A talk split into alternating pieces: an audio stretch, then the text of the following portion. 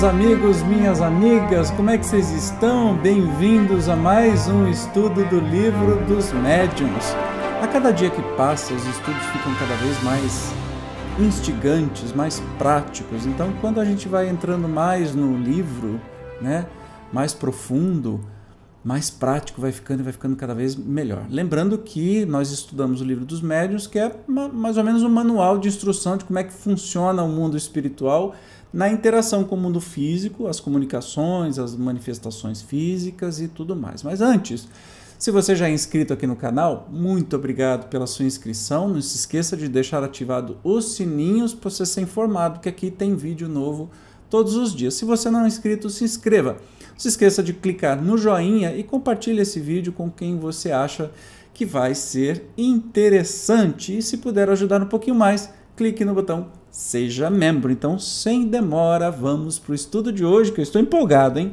Nós estamos no capítulo 2, estamos estudando das manifestações físicas e, das, das, mesa, das mesas girantes. Olha só, um assunto muito legal. Então, vamos, sem demora, a partir para a leitura.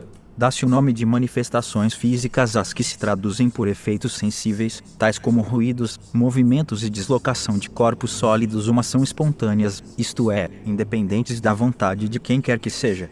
Outras podem ser provocadas primeiramente, só falaremos destas últimas. O efeito mais simples, e um dos primeiros que foram observados, consiste no movimento circular impresso a uma mesa. Este efeito igualmente se produz com qualquer outro objeto, mas sendo a mesa móvel com que, pela sua comodidade, mais se tem procedido a tais experiências, a designação de mesas girantes prevaleceu para indicar esta espécie de fenômenos. Então a gente começa a estudar os fenômenos, né, que manifestação física são ruídos, movimentos e deslocação de corpos sólidos.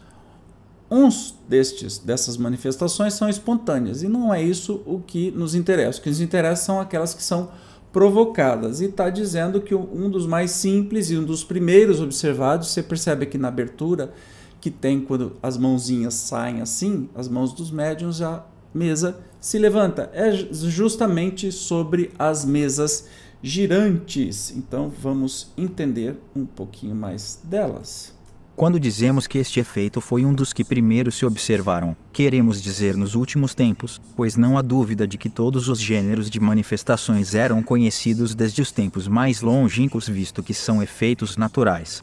Necessariamente se produziram em todas as épocas. Tertuliano trata, em termos explícitos, das mesas girantes e falantes. Então, não são as manifestações físicas não são é, privilégio do Espiritismo, nem começaram com o Espiritismo. Existem desde sempre, porque, obviamente, são manifestações espirituais e humanas, obviamente. Então, está dizendo que foi o primeiro, é, o primeiro efeito mais visível que aconteceu. Durante algum tempo, esse fenômeno entreteve a curiosidade dos salões. Era realmente uma, uma festa, né?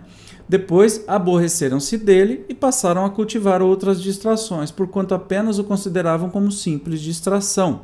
Duas causas contribuíram para que pusessem de parte as mesas girantes. Pelo que toca a gente frívola, a causa foi a moda, que não lhe permite conservar por dois invernos seguidos, ou dois anos, o mesmo divertimento, mas que, no entanto, consentiu que em três ou quatro predominasse o de que tratamos, coisa que a tal gente deve ter parecido prodigiosa. Quanto às pessoas criteriosas e observadoras, o que as fez desprezar as mesas girantes foi que, tendo visto nascer delas algo de sério, destinado a prevalecer, passaram a ocupar-se com as consequências a que do fenômeno dava lugar bem mais importantes e seus resultados. Em seus resultados, deixaram o alfabeto pela ciência, tal o segredo desse aparente abandono com que tanta bulha fazem os motejadores. Eu adoro essa bulha, motejador, tem ideia que seja isso. A gente mais ou menos entende. Se você sabe, bota aí que é sempre uma ajuda maravilhosa. Então as mesas girantes, elas causaram é, curiosidade para gente frívola, mas não durou dois anos. Tá aqui o relato, né?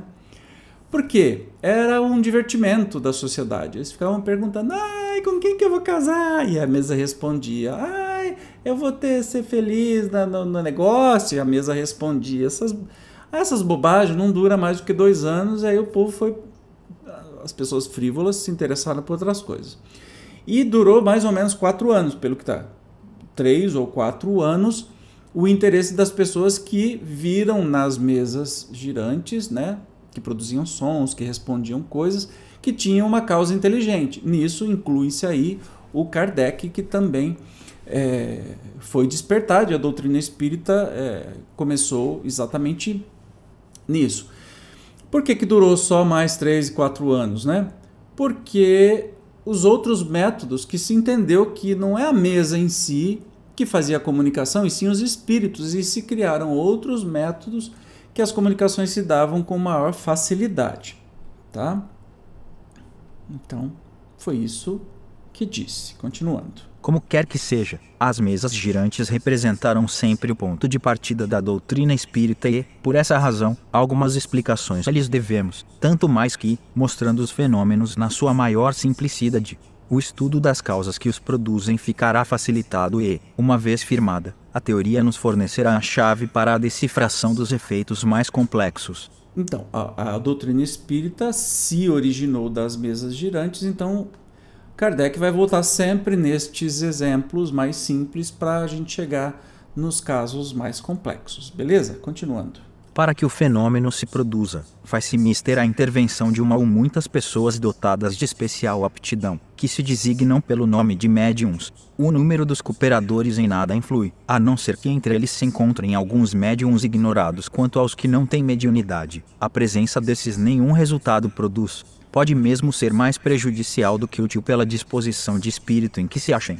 Sob este aspecto, os médiums gozam de maior ou menor poder, produzindo, por conseguinte, efeitos mais ou menos pronunciados. Muitas vezes, um poderoso médium produzirá sozinho mais do que 20 outros juntos, basta-lhe colocar as mãos na mesa para que, no mesmo instante, ela se mova, erga, revire, dê saltos ou gire com violência. Então, apreendemos, né? Aprendemos desta, deste item aqui que é necessário para ter um, um, efeito físico, um médium de efeito físico. Depois a gente vai estudando os tipos de mediunidade, etc. E tal, mas começou com um médium de efeito físico. Então, e não precisa ser da quantidade. Um médium só pode ter efeitos físicos mirabolantes, maravilhosos. Levantar mesa, levantar pedra, desmaterializar, materializar com um médium só. Por quê? Aquele médium, que a mediunidade é uma característica física da pessoa, como é a cor do olho, ou você tem ou você não tem, e isso é um componente do seu corpo físico e não do seu corpo espiritual. Por meio desta energia física que esse médium pode fornecer, os espíritos se manifestam fazem barulho, levantam a mesa, dão as comunicações. Não adianta a quantidade. Se tiver 20 médiums, é, um médium só, dependendo da sua, do seu potencial, pode suprir esses 20 médiums. E pessoas que não são médiums de efeito físico, não têm nenhuma influência, não oferecem nenhuma diferenciação né, nos efeitos produzidos. Ao contrário, podem até desequilibrar, porque pode estar tá lá duvidando, pode estar tá sendo descrente e quebrar essa energia vibracional. É o que a gente entendeu até agora. Nenhum indício pelo qual se reconhece a existência da faculdade mediúnica, só a experiência pode revelá-la quando, numa reunião, se quer experimentar, devem todos, muito simplesmente, sentar-se ao redor da mesa e colocar-lhe em cima espalmadas, as mãos, sem pressão nem esforço muscular a princípio, como se ignorassem as causas do fenômeno, recomendavam muitas precauções, que depois se verificou serem absolutamente inúteis tal, por exemplo, a alternação dos sexos, tal, tam. Bem, o contato entre os dedos mínimos das diferentes pessoas, de modo a formar uma cadeia ininterrupta. Esta última precaução parecia necessária, quando se acreditava na ação de uma espécie de corrente elétrica depois, a experiência lhe demonstrou a inutilidade.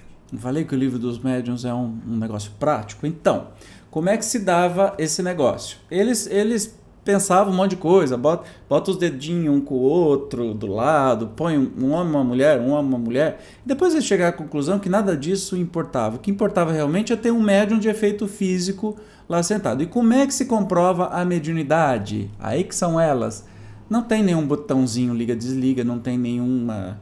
A gente não vem assim escrito, olha, este é médium, aqui eu não sou médium, não, eu sou médium de efeito físico, eu sou vidente. Não tem. é a experiência. Portanto, é sentar, botar as mãozinhas em cima da mesa e a mesa funciona. Olha que legal. Simples assim. A única prescrição de rigor obrigatório é o recolhimento, absoluto silêncio e, sobretudo, a paciência, caso o efeito se faça esperar. Pode acontecer que eles produzem alguns minutos, como pode tardar meia hora ou uma hora. Isso depende da força mediúnica dos co-participantes. Então, a única coisa que precisava ter, você pode testar isso na sua casa também, não tem nada que impeça isso, tá? A única coisa que precisa ter é, é silêncio, recolhimento e paciência, porque pode ser que demore muito tempo para acontecer. É legal isso, gente. É um manual muito bacana isso aqui pegar os, os parágrafos só. Acrescentemos que a forma da mesa, a substância de que é feita, a presença de metais, da seda nas roupas dos assistentes, os dias, as horas, a obscuridade ou a luz, etc. São indiferentes como a chuva ou bom tempo, apenas o volume da mesa deve ser levado em conta, mas tão somente no caso em que a força mediúnica seja insuficiente para vencer a resistência, no caso contrário, uma pessoa só, até uma criança, pode fazer que uma mesa de 100 kg se levante, ao passo que, em condições menos favoráveis, 12 pessoas não conseguirão que uma mesinha de centro se mova. Olha que informações preciosas de como aconteciam as coisas, né? para a gente que é curioso. Então, não importa a substância, não importa o que você está usando, que roupa que você está usando, nada, nada, nada. Né? Apenas o volume da mesa, porque assim, se você for um médium de efeito físico que tem muita energia, muito ectoplasma para ser doado e para ser trabalhado, vai ser levantado uma mesa de 100 quilos, não tem problema. Mas se forem muitos médiums com pouco efeito físico, com bem pouquinho, aí não vai levantar uma de 5 quilos. Então depende. Tudo é experiência, tá? Não tem nada amarrado. Pode estar tá chovendo, pode estar tá acesa a luz, pode estar tá apagado e tudo mais. Que legal, gente. Adoro isso. Estando as coisas neste pé, quando o efeito começa a produzir-se, geralmente se ouve um pequeno estalido na mesa. Sente-se como que um frêmito, que é o prelúdio do movimento, tem-se a impressão de que ela se esforça por despregar-se do chão. Depois, o movimento de rotação se acentua e acelera ao ponto de adquirir tal rapidez que os assistentes se veem nas maiores dificuldades para acompanhá-lo. Uma vez acentuado o movimento, podem eles afastar-se da mesa, que esta continua a mover se em todos os sentidos, sem contato, Olha que relato maravilhoso. Primeiro, perdoa, porque ele não está respeitando os pontos. Só neste PDF, que é do livro dos médiuns, ele faz isso. Eu não sei porquê. Às vezes fica difícil de entender, mas que bom que a gente vai acompanhando escrito também, né? Então, assim, quando esse efeito começa a se produzir, quando a mesa vai levantar, tem estalos, né? É, e aí ela sobe com uma certa dificuldade. Mas quando ela sobe, ela começa a rodar, um movimento de rotação acelera que até quem está acompanhando tem dificuldade de acompanhar, é, de, de, de ver e continua. E ela pode se mover em todos os sentidos sem contato. Olha, gente, isso é precioso. É mais do que o filme do Kardec que a gente vê isso acontecendo. Né? Doutras vezes, ela se agita e se ergue, ora num pé, ora no outro, e, em seguida, retoma suavemente a sua posição natural. Doutras, entra a oscilar, imitando o duplo balanço de um navio. Doutras, afinal, mas para isto necessário faz considerável força mediúnica, se destaca completamente do solo e se mantém equilibrada no espaço, sem nenhum ponto de apoio, chegando mesmo, não é raro, a elevar-se até o forro da casa, de modo a ser possível passar-se lhe por baixo depois, desce lentamente, baloiçando-se como faria uma folha de papel, ou, se não, cai violentamente e se quebra. O que prova de modo patente que os que presenciam o fenômeno não são vítimas de uma ilusão de ótica, Gente, olha que, que riqueza de detalhes. Eu não vou ficar explicando porque não tem que ser explicado. Que riqueza de detalhes, como é que se dava, é, ou como é que se dá isso, né? Já que pode ser produzido até hoje. Outro fenômeno que se produz com frequência, de acordo com a natureza do médium, é o das pancadas no próprio tecido da madeira, sem que a mesa faça qualquer movimento.